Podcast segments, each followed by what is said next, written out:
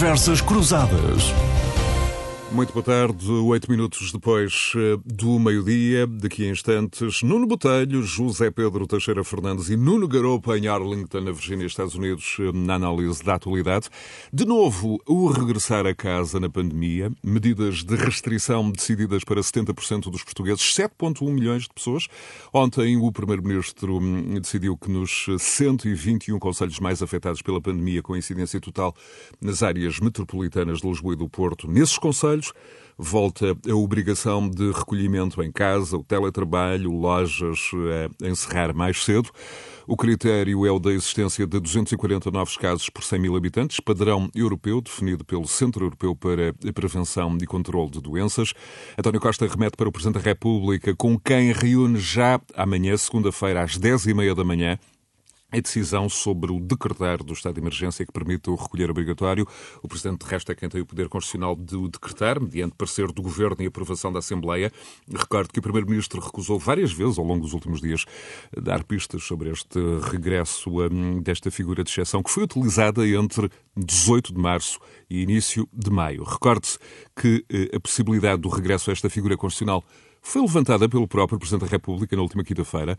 Se fosse esse o Conselho partidário, o consenso partidário, aliás, Cabe a Marcelo Rebelo Sousa determinar se é necessário decretar o estado de emergência, rejeitado pela maioria dos partidos uh, e parceiros sociais, embora tenha um, esta possibilidade uh, sido defendida por vários autarcas que pediram o recolher obrigatório nos seus conselhos, uma figura legal que apenas pode ser aplicada sob o estado de emergência, porque implica a limitação de direitos, liberdades e garantias constitucionais. Nuno Botelho, sem mais delongas, bem-vindo. Vamos para a análise das últimas medidas, eh, um cenário que visa poupar o mais possível o Natal, aqui em todos os uh, sentidos, eh, sendo que, havendo feriados e pontes nas primeiras duas semanas de dezembro, é decisivo dissuadir os portugueses de grandes deslocações, grandes ajuntamentos.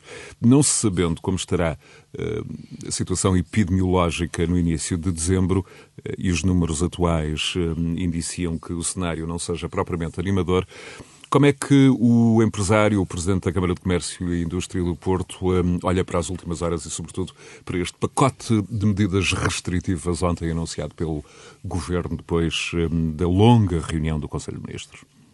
Muito boa tarde, boa tarde, boa tarde. Muito obrigado. Boa tarde a todos, boa tarde aos seus ouvintes. É um gosto estar aqui. Bom, eu, eu olho com uh, um misto de por um lado, concordância quanto às medidas, mas ao mesmo tempo alguma perplexidade quanto à forma hum, atrapalhada, para não dizer trapalhona e demorada, como o Sr. Primeiro-Ministro fez este anúncio ontem à nação. Eu, eu, tomei nota e foi, foi uma hora e 14 minutos de explicações que só podem ser entendidas por um enorme desorientar do Sr. Primeiro-Ministro atualmente. Eu acho que o governo não estava a contar com números tão altos nesta altura do campeonato, não estava a contar com números tão elevados nesta altura eh, que ainda estamos no outono, o inverno ainda não arrancou em força e, portanto, não, não estaria eh, a contar que em plena discussão do Orçamento de Estado, que tanto trabalho lhe deu, estivesse que, tivesse que fazer uma declaração daquelas como fez ontem. E resumia aquela hora e 14 minutos a uma frase: é que temos de ficar em casa a não ser que tenhamos que sair. E, portanto, é, é, é, estranho. Ou seja, eu, por um lado, concordo e percebo o dever cívico que todos temos que ter, mas também já o tínhamos que ter antes. Eh, mas ao mesmo tempo a mensagem errada que é transmitida pelo Sr. Primeiro-Ministro, e eu sei que é uma mensagem errada, embora ele não queira transmitir essa mensagem. Tem que ser justo, e acho que o Sr. Primeiro-Ministro está ciente que as pessoas têm que estar em casa, devem estar em casa, mas depois, na ânsia e com a dificuldade e com o perigo que ele vê de perder a simpatia dos portugueses e perder votos, basta ver a sondagem de hoje do Jornal de Notícias eh, feitas eh, pela Aximage que é clara e vê um PS em perda. Uh, basta perceber isso para, para se ver que, de facto, o seu Primeiro-Ministro é, neste momento, um homem preocupado, é um homem nervoso, vê o seu governo desgastado. Basta olhar para a Senhora Ministra da Saúde e ver o ar exaurido com que aparece em cada, a cada daquelas conferências que já ninguém aguenta, daquelas conferências e todas aquelas explicações que ela dá com um ar cada vez mais revoltado com o mundo, como se nós tivéssemos culpa da pandemia. E, eh, de facto, eu vejo eh, alguma dificuldade do Primeiro-Ministro em conseguir transmitir outra ideia que não desorientação.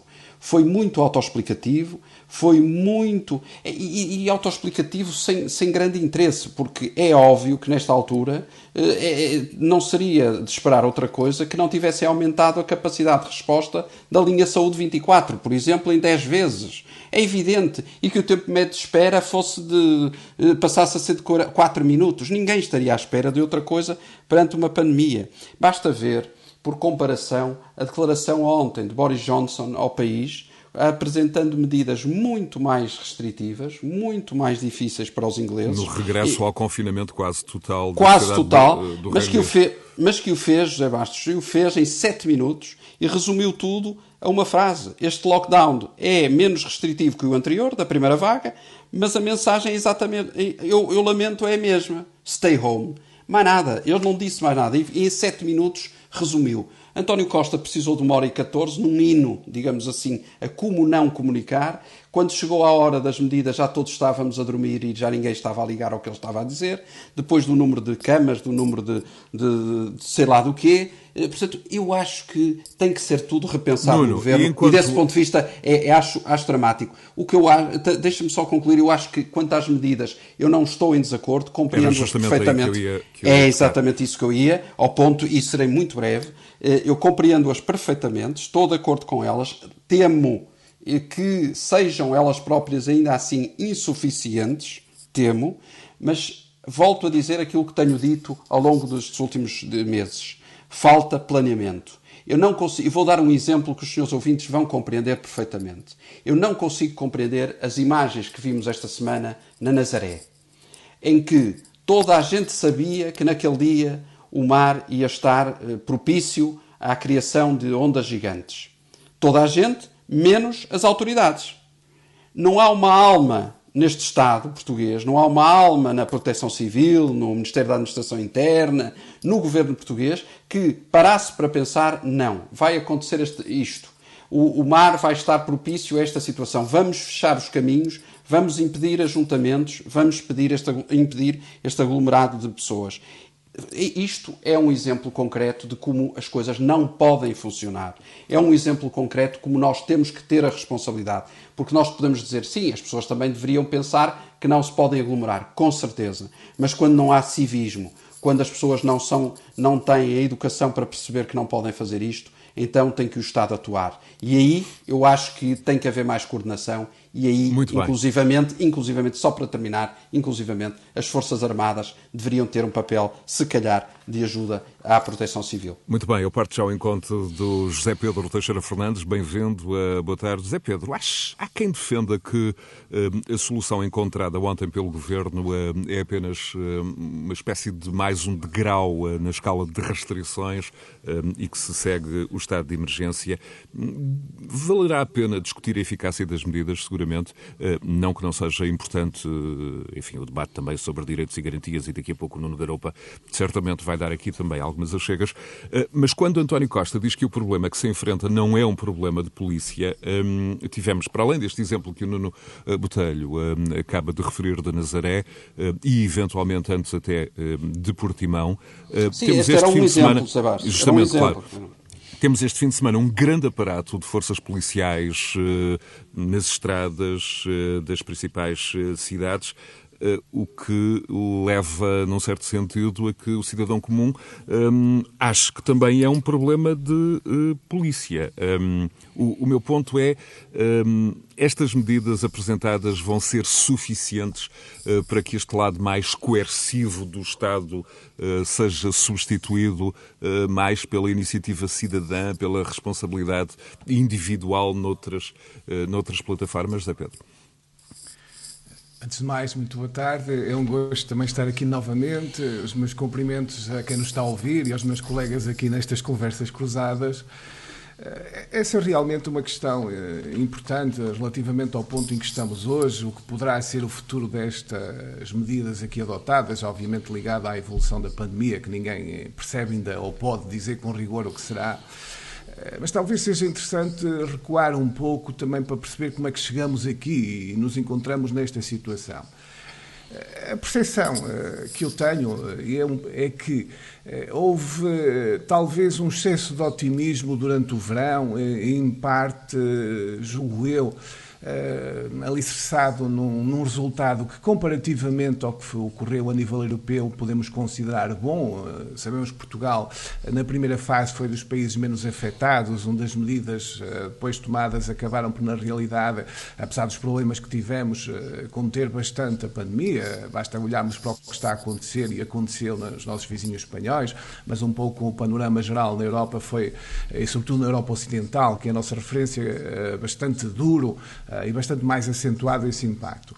Eh, nesse aspecto, eh, e também porque há pelas características do nosso país, um país do sul da Europa, um país muito ligado ao turismo, onde o turismo tem um peso muito grande na economia, houve aqui um aligeirar, talvez excessivo, durante os meses de verão, em relação ao que poderia ser a evolução da pandemia mais à frente. É compreensível o problema económico, que aliás é extraordinariamente difícil e muito sério, eh, mas eh, que o governo talvez tenha um pouco hum, dado alguns sinais contraditórios, ou seja, eh, por um lado medidas que apontavam num certo, numa certa quase normalização da vida económica e social, nomeadamente pronto isto que levou até ao grande prémio que tivemos de Fórmula 1 e outras. Uh, por outro lado, também procurando aqui Justamente, manter José Pedro Teixeira Fernandes, o seu raciocínio, o seu raciocínio um, aponta para o facto também. Uh, lembro aqui de, no verão, Uh, continuar a haver um conjunto, uh, enfim, importante e alargado de cientistas a defender que, uh, com dezenas de casos a ser registados, este efeito de supressão ou de tentativa de supressão do vírus deveria ter sido prolongado. eh, porque, como referia, o potencial de contágio se mantinha nessa altura e, de resto, eh, fez essa referência ao turismo, por exemplo, em Espanha. Eh, percebe-se agora que boa parte das novas estirpes do vírus que estão neste momento a afetar o centro da Europa e também Portugal terão tido origem justamente em Espanha em agosto e depois transportadas para os seus países. Portanto, José Pedro Teixeira Fernandes, houve aqui um, um excessivo levantar da atenção do pé. Eu penso que sim, eu penso que sim. Eh, podemos, obviamente, compreender o problema económico, a importância que tem para a vida das pessoas a, a questão, eh, obviamente, no limite é a sua própria sobrevivência que também estará em causa, eh, mas concentrando o foco na questão da pandemia, houve um excesso de aligeirar dessas restrições e, sobretudo, talvez até das mensagens também mais pedagógicas e cívicas que se passavam para a população. Eu, por exemplo, posso, posso focar aqui um aspecto de uma área que conheço bem, porque estou ligado ao ensino, e penso que até houve medidas contraditórias. Por um lado, aumentaram. No ensino superior. Ensino superior, exatamente. Eu, eu, separava aqui o ensino superior do resto do ensino, por razões que no ensino superior estamos a falar de adultos. Uh, por exemplo, no ensino superior aumentaram-se, e bem, as vagas no ensino superior público, o que permitiu mais gente engrossar uh, e chegar e formar-se, mas uh, não se criaram, pelo que eu me vou apercebendo, as condições, desde logo até por razões eventualmente financeiras ou outras das próprias instituições, as condições, por exemplo, para acolher mais alunos nas, nas escolas. Ora, nós temos esta contradição. Numa altura em que precisávamos ter menos gente em salas-aulas, tivemos instituições mais sobrecarregadas com alunos porque aumentaram os números. No caso dos alunos Erasmus, isto é um caso bem conhecido, houve um naturalíssimo, digo eu hoje, e parece muito evidente que também era previsível, uh, um excesso de otimismo ao permitir alunos Erasmus. Tal como o turismo foi outro foco que se devia ter percebido que este era um ano excepcional, pelo menos no primeiro semestre. Isto é apenas um exemplo localizado uh, destas situações que eram previsíveis e não se atuou muito. Julgo que chegamos a outubro, uh, finais de outubro, inícios de novembro, estamos inícios de novembro, realmente com um acelerar acelerar muito grande este processo que não foi antecipado desta maneira. Isto cruza-se, como aliás aqui foi dito anteriormente, também com a situação política do país. Obviamente o governo não tem que conjugar o mais possível de esforços para a pandemia, mas tem que também olhar para o resto do país. A questão orçamental, por exemplo, é uma questão central para qualquer governo. A própria eh, questão do tratamento dos outros eh, doentes não Covid. Eu vou agora, já Pedro Teixeira Fernandes, a Arlington, na Virgínia, onde são 7 e 23 da manhã de domingo. Nuno Garopa, bem-vindo. Hum, A partir de Arlington, como é que, como é que olhamos para esta comunicação do, do Primeiro-Ministro? Há ou não uh, uh, uma percepção de estado de emergência no ar, mesmo uh, sem a necessidade do decreto presidencial? Ah, bom dia a todos. Um, eu, eu, eu, acho, eu acho que grande parte do problema começa precisamente aí, aliás, em pontos que quer o José Pedro, quer o, quer o Nuno Telho já referiram. Quer dizer, o, o, primeiro problema é que é um problema genérico, nós aliás já tínhamos uh, falado no último debate, é que não há planeamento e organização do Estado para esta situação e, portanto, tudo isto é de um amadorismo aflitivo e que tem a ver, e é preciso dizer, também já foi referido, tem a ver com questões estruturais. Uh, nós percebemos que, por exemplo, para avaliar as medidas que foram anunciadas, eu precisaria ter informação e conhecimento que não tenho, porque o Estado português não fornece informação e conhecimento e não fornece nem ao público em geral, nem, ao, nem aos próprios decisores. É, como já foi referido, é preciso fazer decisões aqui que têm a ver com saúde, mas com a economia, com o orçamento. Ora, nós percebemos do debate orçamental que nem se percebe o impacto de muitas destas questões. Portanto, o Estado não sabe, simplesmente não sabe, e isto não é culpa deste governo. É a herança de 30 anos de subinvestimento na qualidade da máquina do Estado e que o Partido Socialista tem grande responsabilidade, mas também outros partidos têm responsabilidade. E, diga-se em nota de rodapé, vamos ver se os tais uh, mil milhões ou mil milhões e quinhentos mil que vêm para a modernização do Estado fazem alguma coisa finalmente sobre isso, não é? Porque estarem em uma situação tão grave como a que Portugal está a viver e não ter informação sobre nada, tudo isto é absolutamente lamentável. Em cima disso, novo planeamento. Como alguém tinha um editorial ontem, o que é que andaram a fazer durante oito meses? O que é que andaram a fazer durante meses? Como é que, como é, que é possível chegar a novembro e estar com exatamente as mesmas condições que estávamos em março? Portanto, não, não há acompanhamento, não há interligação uh, das várias partes do Estado sobre isto e, portanto, faz aflição o verão. Quer dizer, foram de, foram de férias três meses, as coisas não foram planeadas, são contraditórias, não se percebe bem o que está a acontecer. E aí vem a questão da mensagem. E eu acho que aí é que eu dou muita importância, aliás, o José Pedro já está a falar sobre isso. Eu acho que isso é que é uma coisa muito importante, é que houve de facto uma mensagem facilitadora durante o verão. Já nem vamos falar do milagre, enfim, as pessoas já estão esquecidas, mas houve jornais com capas a dizer que Costa e Marcelo eram Churchill, era o Churchill português, tinha salvo Portugal do, do, do, do vírus. Todos esses exageros que agora são escondidos, porque vamos fingir que isso não aconteceu, tudo isso criou uma certa, uma certa atitude nos portugueses que dificilmente agora é reversível para a, a, a, a situação em que vivemos. Não estou com isto a culpar as pessoas, mas evidentemente que os poderes políticos, e aqui há que dizê-lo com toda a franqueza, a comunicação social, não estiveram à altura das circunstâncias nos últimos meses, porque de facto passaram uma mensagem facilitista, que é complicado. Quanto à questão da emergência, eu apenas acrescentaria e iria mais longe do que, foi, do que foram já os anteriores interlocutores. É que Portugal está na situação mais grave do ponto de vista económico e do ponto de vista de saúde pública, provavelmente da democracia, com um governo minoritário. Isto não cabe na cabeça de ninguém. Temos um governo minoritário que não tem uma maioria sólida no Parlamento para enfrentar a crise. Como é que se chegou aqui? Chegou-se aqui com os elogios à arte negociadora do Primeiro-Ministro e com os elogios ao Presidente da República, que faz imensos consensos. Ora, como é que é possível, neste momento, não haver um governo com maioria absoluta na Assembleia da República que possa acautelar as medidas económicas, orçamentais e de saúde pública que são necessárias para o país?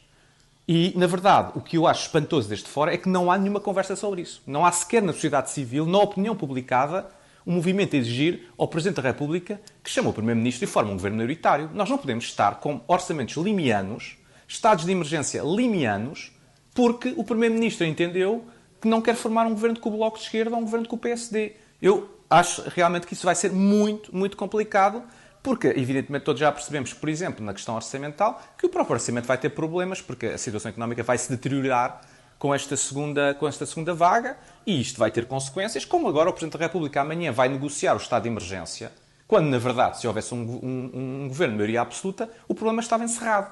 E, portanto, tudo isto revela uma enorme fragilidade política que eu tenho alguma dificuldade de compreender como é que, nesta situação tão grave, ninguém a cautelou.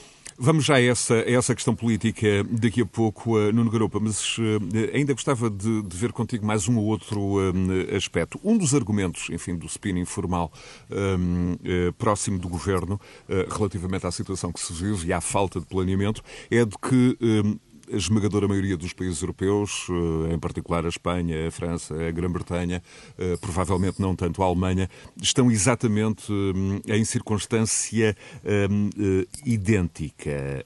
No caso, por exemplo, do Reino Unido, ontem à noite um, um cientista dizia na, na, BBC que, por momentos, os políticos britânicos deixaram de olhar a bola. Um, quando a viram de novo, já era tarde. Um, estamos, de alguma forma, a concluir que, em Portugal, os poderes públicos, uh, num certo sentido, deixaram uh, momentaneamente de ver a bola nos meses mais benignos, de julho, de agosto. Uh, o meu ponto é. Um, se tivessem uh, visto o cenário que agora se, se vive, um, as medidas uh, não teriam sido uh, tão duras e, e, por outro lado, um, o, que é que, o que é que falhou? Há aqui um problema europeu de partilha de informação ou, ou é um problema, como um, bem foi identificado, também da máquina pública portuguesa, da máquina do Estado, dessa desvalorização que teve lugar ao longo de décadas? Eu acho que a primeira questão é qual é o problema de que estamos a falar. É porque eh, eh, quando vem esse spin oficial, eh, como se nota, aliás, na, na, no debate público, normalmente usa as estatísticas convenientes, nomeadamente, por exemplo, o número de falecidos por Covid, nem sequer é com Covid, é por Covid per capita, que em Portugal continua relativamente baixo. Mas o, o problema não é a, a, a epidemia. O problema é um problema que tem que ter em conta as questões económicas e sociais. E quando nós introduzimos as questões económicas, por exemplo, é verdade que tivemos resultados relativamente positivos da primeira fase, mas com um custo económico enorme. Portugal foi dos países da Europa que mais sofreu economicamente com a, com a pandemia. Depois, portanto, o problema tem que ser contextualizado. Não podemos ficar por uma estatística conveniente para dizer, ah, nós afinal não estamos tão mal como os outros. Não, nós até podemos, eventualmente, não é, uh, uh, confinar o país inteiro e, portanto, voltar a ter uma menor incidência do ponto de vista da saúde pública, só que a economia não aguenta, porque a economia portuguesa já saiu do primeiro confinamento numa posição muito mais débil que economias, uh, as restantes economias. A única pior que a nossa, de facto, foi a economia espanhola. Não é? Com a agravante que em Espanha tem um problema que Portugal não tem, que é as negociações entre o governo central e os governos regionais. Ora, Portugal é um país centralizado, portanto, nem sequer tem assim conveniente. E a partilha de, de competências, por exemplo, na Sim. área da saúde, o que é evidente. portanto, o problema, o problema em Madrid, o problema em Madrid é que o plano de contingência da Comunidade de Madrid difere do plano de contingência do Governo Central. Portugal não tem um plano de contingência. Portanto, Portugal até poderia ter facilidade nesta matéria. Não tem. Já pagou uma fatura económica enorme comparada com outros países. Isso tem que ser contextualizado. E por isso é que eu digo, não vale a pena virem dizer que a culpa é da Europa. Claro que há um problema europeu, aliás, eu diria há um problema ocidental. Também já percebemos que a pandemia teve um impacto no mundo ocidental, é o debacle do mundo ocidental, que não tem na Ásia. Podemos depois argumentar, ah, mas é que os europeus e os americanos não gostam das ditaduras uh, tecnocratas uh, asiáticas que foram muito mais eficazes no combate à pandemia. É possível, mas são os preços que temos que pagar, porque é evidente que toda a gente olha para, para o que está a acontecer no mundo e percebe que isto é um problema do Ocidente, não é um problema do globo. Quando se diz estamos todos no mesmo barco, não estamos, porque isto é um problema no Ocidente, não é um problema na Ásia. E por alguma razão será um problema no Ocidente e não é um problema na Ásia. Tendo o vírus, aliás, vindo da Ásia. E, portanto, de resto, é ontem é preciso... as, as, televisões portuguesas uh, estavam uh, enfim, cheias de reportagens uh, do regresso à normalidade quase absoluta em Wuhan. Portanto, um... e, não, e não é só na China, porque na China nós temos eu... um problema de saber o que, o que é que está a acontecer na China, porque a informação é filtrada. Mas temos a Coreia, temos o Japão, temos, temos a Formosa, que são países muito mais abertos, e, e vemos que há algum. Para não falar da Austrália, Nova Zelândia, são países mais abertos e que não têm a repercussão que teve aqui. Portanto, há um problema geral, não estou a dizer que não. Agora, há um problema no Estado português. Isso parece-me evidente. Quer dizer, não vamos agora escamotear o problema português para fingir que isto é. Eh, vamos todos no mesmo barco, o Nuno não é exatamente mas, o mesmo barco. O Nuno mas eu ia dizer só isso, era só, só dar uma chega, concordando com o que o Nuno está a dizer, só dizer é que nós também não podemos ir mais longe do que aquilo que foi ontem o, o Primeiro-Ministro, muito embora eu ache e tema que vamos ter que ir, porque de facto não há dinheiro para pagar o não, outro claro. fecho. Claro, o problema claro, é esse. Claro, claro, é, quer dizer, é as empresas portuguesas não vão aguentar outro fecho como aquele de abril e de maio. Não, não vão. Não, e, portanto, e nem o Estado português tem as condições que tem um Estado inglês ou francês, por exemplo, para compensar os empresários eh, por, pela perda da atividade que estão a ter. Portanto, aquilo, os paliativos que o, o governo português está a dar às empresas para conseguirem manter os postos de trabalho não aguentam o fecho total Portanto, é bom que haja noção, e os portugueses tenham noção, do esforço hercúleo que os empresários estão a fazer para manter os postos de trabalho também. E isso é muito importante. Repare, basta pensar na medida que saiu recentemente para uh, layoff total, para empresas que tenham quebras de faturação de 75%, o que é uma coisa do outro mundo, pensar como é que essas empresas conseguem viver com quebras de faturação de 75%. Portanto, basta pensar isso para perceber que primeiro, como é justificada essa medida, estou de acordo, mas por outro lado, como é que as empresas conseguem sobreviver a isso? Oh, oh não, se me permites, se me permites, sim, sim, só, claro. As notícias na Europa, aliás, nesse ponto de vista, são cada vez mais negativas. Pois porque são. quando se começa a dizer que o orçamento europeu vai ser por duodécimos, que não vai haver acordo uh, para, para, para as bazucas, para quer dizer, bazucas. quando, quando do ponto de vista português, nós já devíamos estar na situação que estamos, eh, o Portugal já precisa de uma bazuca 2, a 1 um ainda não chegou, mas já não chega, teríamos uma 2, a Europa começa a dizer que se calhar não vai haver bazuca. E, portanto, isto é uma situação muito, muito, muito grave. Eu acho que é uma situação muito, muito, muito grave do ponto de vista económico e do ponto de vista social. E, mais uma vez, insisto, não Mas, percebo como é que não há um governo sólido, de maioria é absoluta, para é lidar verdade. com as medidas duras que vão ter que ser tomadas, que me parecem Mas, evitáveis. E, portanto, isto vai ser Certo, uma gestão limiana. Dizer... Mas há aí dois pontos importantes. Um, porque é que o Primeiro-Ministro faz declarações a dizer que só aprova o orçamento à esquerda, reduzindo logo o leque de possibilidades à direita, não é? Numa situação de pandémica, numa situação dessas. Acho que uma arrogância que não faz, não faz, no meu entender, sentido absolutamente nenhum. E ponto número dois, ao vermos a apresentação de ontem, ele começou, o segundo ou terceiro slide, era como já estávamos a crescer 13, qualquer coisa por cento e estávamos a ser outra vez outro milagre. Não, não resistiu à tentação. Esqueceu-se foi dizer que caímos 20 e tal ou 30%, portanto ainda estamos muito mal. Portanto, é, são estes dados, são estas ilusões que se pretendem criar que eu acho que nos prejudicam muito. E do ponto de vista comunicacional, Nuno Garopa, hum, a, eh, a, comunicação deve ser mais clara, mais objetiva, mais consistente? Enfim, uh, uh, o Nuno já referiu aqui o Primeiro-Ministro ontem, falou durante uma hora e quinze. Eu, eu, acho que o Zé Pedro já tinha, o Zé Pedro tinha posto o, o dedo na, na, ferida. Quer dizer, a comunicação do verão foi, foi problemática, foram sinais muito contraditórios. Portugal até tem, nesse ponto de vista, uma sorte em relação a outros países, como os Estados Unidos, é que não tem uma enorme eh, eh, mobilização dos negacionistas, que outros países como a própria Espanha e a França já têm. Não há um movimento negacionista muito forte em Portugal. Agora, acontece que quando foi feita uma comunicação extraordinariamente eh, positiva, de milagre e de otimismo, vai ser complicado, vai ser complicado agora reverter isso, é, aproximando-se o Natal, aproximando-se uma série é que olhas, de, de Como é que olhas, no, no Garopa, para a, a, aparente divergência constitucional entre o Primeiro-Ministro relativamente às medidas deste fim de semana? Uh, enfim, depois das, das reservas, o Presidente da República veio aludir a que, enfim, estas medidas, mais do que uma imposição, seriam uma recomendação agravada, foi esta a expressão. Hum, enfim, quem estiver nesta altura isto, dentro do mas... carro uh, uh, receber indicações contrárias à sua vontade por parte de um competente agente da PSP uh, eh, pode invocar ou alegar a, a, posição do Presidente da República em sua defesa? Sobre, sobre, a posição do Presidente da República, eu não tenho muito a acrescentar. Quer dizer, o Presidente da República, mais uma vez, fez intervenções que não deve fazer. Porque não compete ao Presidente da República promulgar e depois vir dizer que o que promulgou não é bem aquilo que promulgou. E, portanto, tem a ver com os excessos de intervenção do Presidente da República naquilo que não, não deve fazer. Naquilo que devia fazer, que é cautelar uma maioria sólida na Assembleia da República, que resolveria todos estes problemas. Porque se houvesse um governo PS-PSD, nada disto era um problema claro. neste momento. Claro. Nada disto era um problema neste momento. Mas o Presidente da República isso não fez e o Primeiro-Ministro não fez. E, portanto, estamos quase, quase, quase a cair naquela situação já extrema de que tudo isto é aprovado no Conselho de Ministros, o Governo governa por decreto e não vai à Assembleia da República porque sabe que tem problemas na Assembleia da República. Só faltou mesmo o orçamento ser aprovado no Conselho de Ministros e ficarmos por aí. Quer dizer, neste momento há um problema político sério. O Governo não tem a confiança da Assembleia da República. O Governo, o, Presidente da República já devia ter pedido ao Primeiro-Ministro que, pelo no mínimo, uma moção de confiança.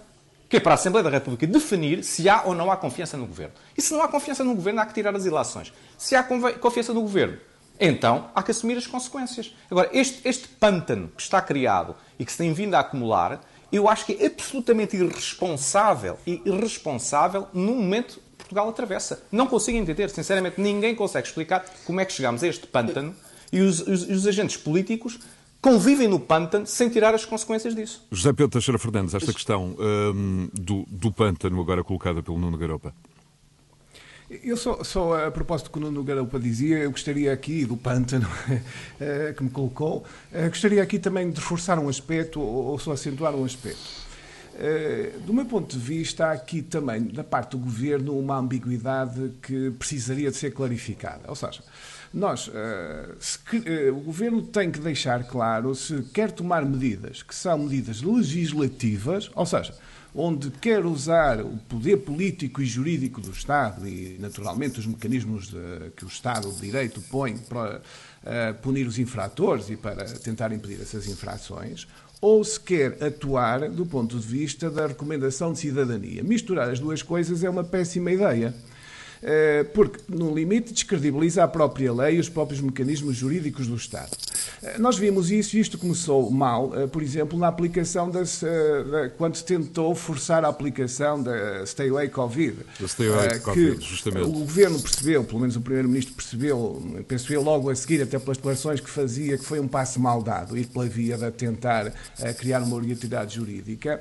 Mas depois, quando nós usamos a lei, ou começamos a usar a lei, um ato administrativo, mas depois, afinal, final, como politicamente percebemos que aquilo se calhar não foi correto, recuamos a dizer que pode ser apenas uma recomendação. Mas também neste caso falta, faltam, eh, enfim, eh, eh, estudos, porque há aqui medidas duras e de uma eficácia estimada, num certo sentido, marginal. Sim, eu diria que faltam duas coisas. Faltam, por um lado, a questão dos estudos e de se perceber se estas medidas em si mesmas são eficazes, mas no plano político-jurídico há aqui uma questão central. Por exemplo, uh, o Governo está a, a, fazer isto por atos legislativos, sujeitos, por exemplo, ao controle da promulgação do Presidente da República e ao controle da legalidade da constitucionalidade, ou está a fazer isto por atos administrativos, como fez, por exemplo, com a resolução do Conselho de Ministros, que aparentemente é um ato administrativo, uh, que não passa pela promulgação do Presidente da República, uh, não é? como fez, por exemplo, com esta restrição agora de circulação durante o período de finados, durante este fim de semana de, que estamos aqui a atravessar. e, isto afeta os mecanismos de controle do Estado e do cidadão. Portanto, isto tem um impacto nos direitos, liberdades e garantias, na maneira como os instrumentos estão a ser usados, na avaliação que deve ser feita da eficácia desses instrumentos. E aqui o Governo não parece ter ideias muito claras sobre o que, o que é Nada. o mais adequado fazer. Nada. Que é o que me preocupa mais. Parece estar a palpar terreno, lança umas medidas, espera a reação da sociedade e depois, eventualmente, Medidas vistosas, emblemáticas, é. em, em detrimento Só... de medidas mais discretas, mais orientadas Exatamente. pela investigação, pelos dados objetivos e, e previsivelmente mais eficazes. Eu penso que até é muito mal para o cidadão comum vir um primeiro-ministro, no fundo, e um governo dizer que uh, fica-se com a ideia de ser uma medida governamental e que entrou em vigor, que é obrigatória, não é? Uh, do ponto de vista do poder do Estado. Vem o Presidente da República dizer que, afinal, isto é uma recomendação reforçada, os, os órgãos mais altos do Estado não passam a mesma mensagem para o cidadão. E temos é Pedro, também a, a, frase de António mas, Costa, é, as medidas mas, só são autoritárias se as pessoas as cumprirem, não as cumprirem uh, espontaneamente. Voluntariamente, claro. Oh, oh, oh Sebastião, deixa-me só dizer isto tem as vantagens do, do direto. O, o, enquanto estamos aqui, eh, recebi uma mensagem de alguém, um comentador da, da Renascença, que, que, me vai desculpar de, de, fazer esta inconfidência. O Henrique Raposo acaba de me mandar uma mensagem a, a dizer e aqueles que, excesso de mortalidade não Covid, de quem ninguém fala e que está fora do, do debate. É aí também a, a comunicação social, Uma questão entender, que, também tem... que o Henrique tem levantado. E muito bem, e muito bem, e muito bem. Eu, mando aqui um abraço ao Henrique, que nos está a ouvir, pelos vistos, neste momento está-nos a ouvir e eu mando-lhe um abraço. E ele tem toda a razão. Também aqui a comunicação social não pega neste assunto. O Ministério da Saúde transformou-se no Ministério do Covid e, portanto, eu acho que desse ponto de vista já era o Ministério do Serviço Nacional de Saúde. Agora é o Ministério do Covid. Qualquer dia, eu não sei, vai se transformar não sei em quê e esquecer de facto os portugueses que padecem de outras doenças e que estão completamente esquecidos e que morrem em casa uh, ao abandono. Já agora, e esse é desde um, o princípio um, um do governo ano, também desse ponto de vista Desde o princípio do ano ficaram por fazer 100 mil cirurgias, 6 Exatamente. milhões de consultas, 17 milhões de exames. Uh, Nuno Garopa, uh, esta é uma questão muito complexa uh, e trágica, com consequências diretas na, na, saúde, na qualidade de vida de milhões de portugueses e que, num certo sentido, resulta diretamente de opções políticas. Com certeza, mas aí é que entram as duas questões que estamos a debater. É. Primeiro, é. se o Estado tivesse uma máquina organizada de planear e orientar tudo isso neste momento Exatamente. estava uh, já planeado para quando? Para que cada pessoa soubesse quando é que vai poder aceder a todas essas questões. Quer dizer, não há planeamento nenhum, isto é um problema. E, e, e volto a dizer, há questões estruturais que não é responsabilidade deste governo, são dos últimos 30 anos, do qual o partido que está claro no governo, obviamente, tem responsabilidades, mas depois há questões deste governo. Quer dizer, as questões claro. das escolas, dos hospitais, dos centros de saúde, tudo mas, isto não houve planeamento absolutamente nenhum. A, a senhora Ministra da Saúde que se recusa a falar com os privados para, para articular posições. Mas, mas para, mesmo, mesmo a questão dos privados, por exemplo, seria interessante seria interessante saber, não é? Quer dizer, todo esse, todo esse debate, por exemplo, que é feito no, no, no, espaço público, é um debate que até acaba por ser inconsequente. Porque nem, nem a Ministra justifica o que é que os privados poderiam ou não fazer e porque é que ela exatamente. não quer que eles façam, nem os privados também são muito concretos exatamente como é que se poderia fazer e com que custo para o Estado. É que depois não há sequer estimação de custos, ninguém sabe quanto é que isto custa e como é que se vai pagar e quem paga, não é? Quer dizer, e, e depois vem aquelas grandes frases como uma, uma vida não tem valor, uh, não podemos ser economicistas, todas aquelas frases para disfarçar, que no fundo são para disfarçar o, o desconhecimento total de, daquilo que são as variáveis que, evidentemente, qualquer governo tem que lidar. Mas isso leva-me a reforçar o ponto. Quer dizer, tudo isto são questões fundamentais e importantes, mas que teriam respostas políticas muito mais eh, eh, concretas se o governo estivesse numa posição de força, que não está. Não está. E não estando. Oh ao menos nesse contexto no Europa, o que se passou é que, nos Açores. Justamente, como é que enquadras o, é, é, também o ciclone um, político açoriano exatamente. que refere no Botelho? O anticiclone açoriano. político açoriano, eh, acho que o grande problema do PS foi a surpresa, não é? Portanto, é evidente que o PS não estava à espera. E, portanto, teve ali um choque inicial que, de facto, eh, mostra que é preciso ter cuidado com as sondagens. As sondagens dizem claro. umas coisas, mas se calhar depois as pessoas votam de outra maneira. Isso tem a ver com outra questão. Agora, sobre os Açores, eu acho que o grande problema... Sobre os Açores também... e sobre os partidos de direita fazerem nos Açores não, o que os partidos de esquerda fizeram em Lisboa em 2015. Sim, apesar, apesar diferença... de António Costa dizer que matematicamente o, o, PS Portanto, ganhou, provou... dizer, a matemática isto, isto... só funciona para ele. Exato. Portanto, isto provou duas coisas. Primeiro, que os partidos tanto à esquerda como à direita, na verdade não há grandes princípios. É, evidentemente que todas aquelas pessoas que tinham também. O António Costa mostrou que não há princípios absolutamente nenhums. Mas à direita também havia imensa gente que teorizava porque é que deve ser sempre o partido mais votado a formar governo. Agora essas pessoas dizem que já não há essas teorias, que claro. é a vingança de 2015. Portanto, tudo aqui mostra como tudo isto é fluido e em função dos resultados. Agora, eu até acho, e, e parece-me, que uma tentativa de governo a cinco partidos ou a seis partidos é uma autêntica loucura. Mas vejo aí serviço público. E porquê é que vejo serviço público? Porque das duas uma, ou funciona, e isso mostra que a direita com quatro partidos ou cinco partidos, metendo o PAN ou não metendo o PAN, isso é outra questão, é, tem uma alternativa ao Partido Socialista e, portanto, é serviço público, porque até 2023 tem muito tempo para mostrar que a coligação pode funcionar, ou implode, como eu acho que é mais provável que implodirá, porque, dada a matemática, é quase impossível que aquela coligação consiga até fazer o primeiro orçamento nos Açores, e isso também é serviço público. E, portanto, penso que o exemplo dos Açores vai ser muito útil para o país. Porque ou funciona, e isso significa que o Partido Socialista tem um problema agravado, ou não funciona, e é a direita que tem um problema agravado. E isso é bom para os eleitores nacionais para ficarmos esclarecidos sobre as alternativas que existem. Nuno Botelho, nos Açores, eu, eh, a eu, presença eu na equação de um partido como, com as características do Chega uh, vai fazer com que a direita possa concluir um, ehm, que não governa nem quando tem maioria absoluta? Ou não? não? Eu acho que não. Eu acho que concordo inteiramente com Nesta altura, há notícias do PSD Açores ter já fechado um plano para governar com CDS e PPM. Eh, eu acho que sim, é, é, são as notícias, mas acho que pode até ser possível um acordo com o Chega. Agora, eh, isso seria até do ponto de vista quase teórico interessante para vermos um teste para aquilo que pode ser o continente e para ver até que ponto, como diz o Nuno Garopas, até que ponto é que isso resulta. Eu destacaria das eleições dos Açores os erros nas sondagens, a enorme abstenção, eh, que é a tradição, apesar de ter diminuído, eh, continua a ser muito grande, a perda da maioria do PS e, a meu ver, aquilo que indicia um fim de ciclo de António Costa, eu acho que é cada vez mais notório, e, e, e aquilo que alguém chamou a festa do pluralismo, ou seja, uma disseminação imensa de partidos ou de pequenos partidos a chegarem ao Parlamento nos Açores. Muito e, bem. portanto, desse ponto de vista, vamos ver o que vem aí, mas acho que a direita tem aqui uma boa oportunidade para testar uma solução. Muito bem, daqui a pouco o José Pedro Teixeira Fernandes vai refletir sobre o que está a acontecer eh, em França, mas eh, agora os Estados Unidos, Nuno Garopa, Uh, eleições na próxima terça-feira, eleições presidenciais, o número de votos antecipados a antecipar aqui, enfim, passa a redundância, uma, uma afluência histórica às urnas, mais de 90 milhões já terão votado. O que é que isto significa para terça-feira e para o resultado final?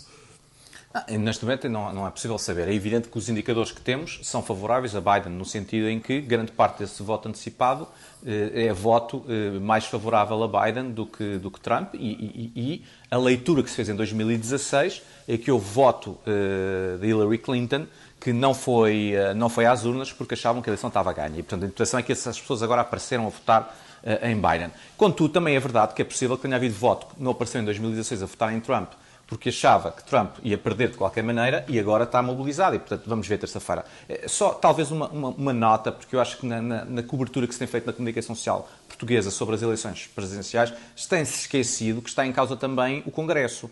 E, evidentemente, aquilo que aconteceu no Congresso também é importante, porque se os republicanos mantiverem o Senado como neste momento está em aberto quem é que vai ganhar o Senado. A Câmara parece que ganhará o Partido Democrata outra vez, sem grandes dúvidas. Apenas Nancy Pelosi será substituída porque não é candidata nestas eleições.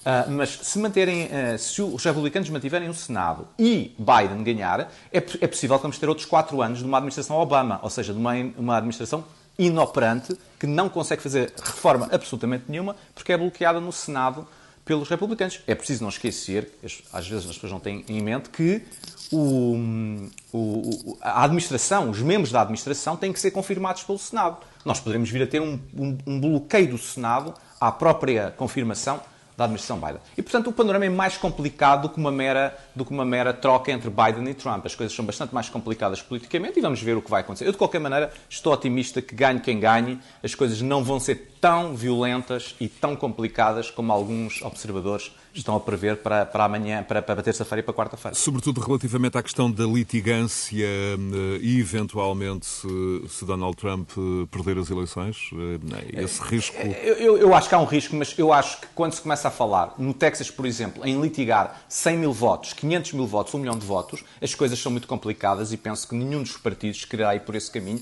porque isso realmente põe em causa a própria estabilidade da democracia e, como alguém dizia muito bem, bem, isto é a saída, a saída a seguir é a autocracia. Quer dizer, se nós começamos a eliminar milhões e milhões e milhões de votos, eh, eh, as coisas são complicadas. Portanto, eu acho que vai haver alguma disputa sobre alguma recontagem em algum Estado, mas estaremos a falar de uma quantidade de votos que não é a proporção de que algumas pessoas pensam que possa, possa ser posta em causa. José Pedro Teixeira Fernandes, e a França? Bom, a, França é um outro caso aqui que, que merece pelo menos um, umas breves notas de, dentro do tempo que ainda temos disponível. Uh, de facto, a França está aqui em duas frentes. Uma que nós uh, amplamente discutimos aqui, com os nossos problemas que são gerais da Covid-19, mas não é esse agora aqui o aspecto a considerar. São sobretudo estes acontecimentos que novamente têm surgido em França dos atentados terroristas, Uh, primeiro de um professor à saída de uma escola, depois na Catedral em Nice. Os fiéis de Nice, uh, o sacerdote ortodoxo em Lyon ontem. Exatamente, que no fundo parece ir mais ou menos na mesma linha. É extraordinariamente preocupante, novamente, nós temos esta vaga de atentados terroristas e pelo, pelo, pelo simbolismo que eles têm também e pela, e pela amostra que eles, no fundo, nos trazem, que há todo um problema eh, que está longe de estar resolvido e continua a germinar, eu diria, no pior sentido. Ou seja, há aqui toda uma questão eh, que eu colocaria talvez eh, desta forma. Há um mal-estar instalado em França, e noutros Estados europeus, obviamente, ocidentais também, mas eh, onde eh, estes problemas que vemos são, eh, no fundo, uma parte da população, e, sobretudo, depois isto leva-nos aos radicalismos dos islamistas, dos, aquilo que, na terminologia da ciência política, usualmente se chama o islamismo radical. O islamismo aqui não é sinónimo de islão, eu devo acentuar este aspecto para quem está mesmo, menos familiarizado. É uma terminologia que visa focar numa certa interpretação e politização radical do Islão, uh, portanto, uh, distingue, vá lá, um muçulmano mais comum do que será um islamista radical. Uh, mas há aqui notoriamente um problema com este islamismo radical. Pelo poder que ele tem de, no fundo, Uh, influenciar a comunidade muçulmana, no poder que ele tem, como nós vimos, de jovens, uh, em ambos os casos estamos a falar de gente muito jovem, criar ideias radicais. E, sobretudo, mostra, e penso que este é o lado mais preocupante, uma não aceitação do edifício jurídico-constitucional secular laico. Laico é a palavra mais usual em França para designar e tradicional em França para designar isto. Ou seja, no fundo, reabrindo de alguma forma a, a velha questão que nós sabemos que demorou muito tempo a pacificar na Europa, que de alguma forma podemos traçar ao início da Revolução Francesa, das relações Igreja-Estado, que sabemos que também foi até pelas sequelas que tivemos também em Portugal, um processo longo, difícil, também com episódios violentos, mas que fundamentalmente ao longo do século XIX, talvez sobretudo ao longo do século XX, se foi pacificando e entrando num consenso uh, social e legislativo uh, de criar essa separação, garantindo depois a autonomia, de, obviamente também às confissões religiosas, mas respeitando sempre as regras do Estado. Na realidade, nós temos um, e o que estes atentados de alguma forma mostram, é um mal-estar mais geral instalado, onde é contestado abertamente esse, esse caráter secular, laico do Estado e da legislação, sobretudo quando ele choca e com como é que, princípios E como religiosos. é que, uma resposta tão breve quanto possível, como é que, hum, que analisa a, a resposta de, de Emmanuel Macron e do Estado francês? Eu penso que Emmanuel Macron, eh, no essencial, identificou o cerne do problema. Vamos ver se o tipo de medidas que ele quer eh, pôr em prática resultam e estão corretas. Elas, para já, ainda não são todas conhecidas. Eh, mas há um aspecto onde eu concordo com a, o tipo de atuação que me pareceu Emmanuel Macron querer ter. O problema aqui tem uma dimensão, em parte, de segurança, de forças de segurança, obviamente, quando entramos neste lado violento do terrorismo e de serviços de informações, mas eh, tem talvez o seu eh, lado central em medidas que passam por aquilo que usualmente designamos a integração e a socialização uh, de certas populações nos valores da República Francesa. Eu julgo que é aí que está a chave é menos, da questão. É menos de um minuto. E isso vai ser um trabalho de longo prazo. Não Nuno podemos esperar resultados num ano, nem dois, nem três. Está a faltar esse... o apoio da Europa à França nesta, nesta vaga de atentados? Eu penso que está a faltar o, o apoio da Europa, sobretudo numa, numa questão. Uh, que é uh, este conflito tem uma dimensão geopolítica que se cruza, por exemplo, com um aproveitamento claro da Turquia e da Erdogan tentar capitalizar uh, estas questões e, e pôr-se como um protetor dos muçulmanos que teoricamente estariam aqui a ser pressionados indevidamente pela França e pelo Emmanuel Macron, pelo seu presidente. E julgo que apesar da União Europeia ter feito fundação, nem poderia fazer outra coisa daquelas declarações que o presidente da Turquia também fez, há muita tibieza da União Europeia, na prática, na realidade, ela não atua Muito bem. firmemente. Tibieza da União Europeia no Garopa, uh, na Virgínia, só para a despedida. A tibieza da, da União Europeia inserida numa, numa, numa, num conjunto de crise do mundo ocidental. Muito bem. Nuno Garopa em Arlington, na Virgínia, Nuno Botelho e José Pedro Teixeira Fernandes em mais um Conversas Cruzadas. Boa tarde, continuação de Conversas Cruzadas.